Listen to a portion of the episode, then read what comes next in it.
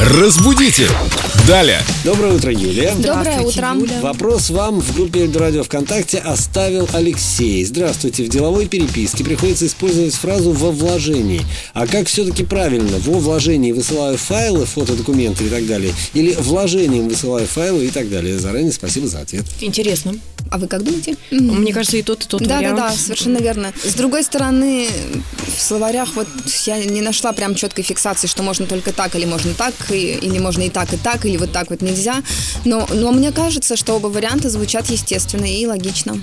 Вам кажется, или вы уверены и пользовались пятью словарями не меньше, как обычно? Э, Но я же говорю, не все случаи зафиксированы в словарях. Вот в чем дело. А. Просто я не нашла То есть вы словарной пользовались, фиксации. но- Да, я не нашла точной словарной фиксации, что так можно или что так нельзя. Но вот м- мне персонально во вложении и вложением ничто не режет. Пока Да. никто не зафиксировал, можно говорить и так, и так. Ну да. Спасибо, Филолог Юлия. разрешила. Спасибо, Юля. Разбудите! Далее!